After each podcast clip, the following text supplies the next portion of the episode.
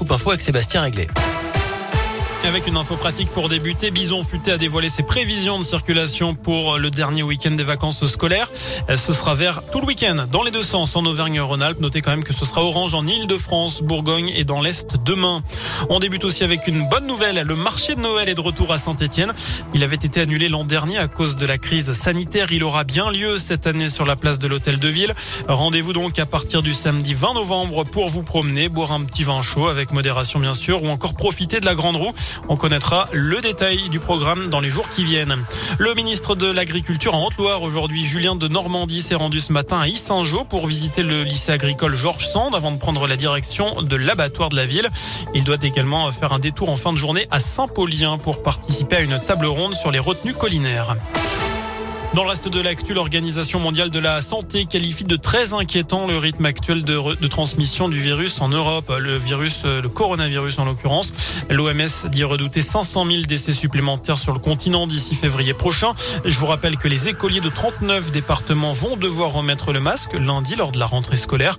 Ce sera le cas dans les territoires qui sont au-dessus du seuil d'alerte comme la Haute-Loire. Alors est-ce que vous comprenez l'extension du port du masque à l'école dès la rentrée? C'est la question du jour sur radioscoop.com. Vous avez jusqu'à jusqu'à 19h pour répondre sur notre site internet. Peut-être une grande avancée dans la lutte contre le cancer du col de l'utérus. Une étude publiée dans la revue The Lancet met en lumière l'efficacité d'un vaccin contre le papillomavirus, l'infection à l'origine de la maladie. Selon les chercheurs, les cas de cancer ont nettement décliné parmi les femmes britanniques qui ont reçu eh bien, le vaccin nommé Cervarix.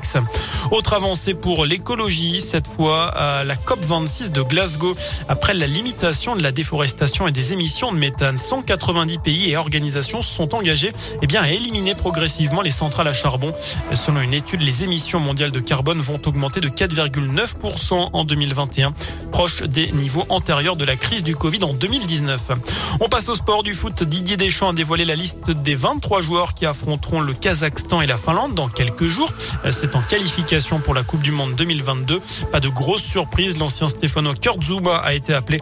Vous retrouvez la liste complète sur radioscoop.com. Et puis il y a de la Ligue Europa. Ce soir, Lyon reçoit le Sparta Prague à 18h45. Monaco accueille le PSV Eindhoven. Et puis Marseille sera opposé à la Lazio de Rome à 21h. Enfin, on termine avec cette belle histoire en Charente-Maritime. Un homme a appelé les pompiers en urgence. Sa femme était en train d'accoucher dans la voiture. Les pompiers ont publié l'enregistrement lundi. On entend le sang-froid et de l'opérateur et du papa qui ont appliqué les bons gestes en attendant l'arrivée des secours. Un son très émouvant à écouter sur radioscoop.com et l'appli Radioscoop. Je l'ai écouté ce matin. Eh ben oui, j'ai ver... j'ai failli verser ma petite larme. C'était pas loin. C'est vrai que c'est très émouvant. Faut que je l'écoute. Ouais.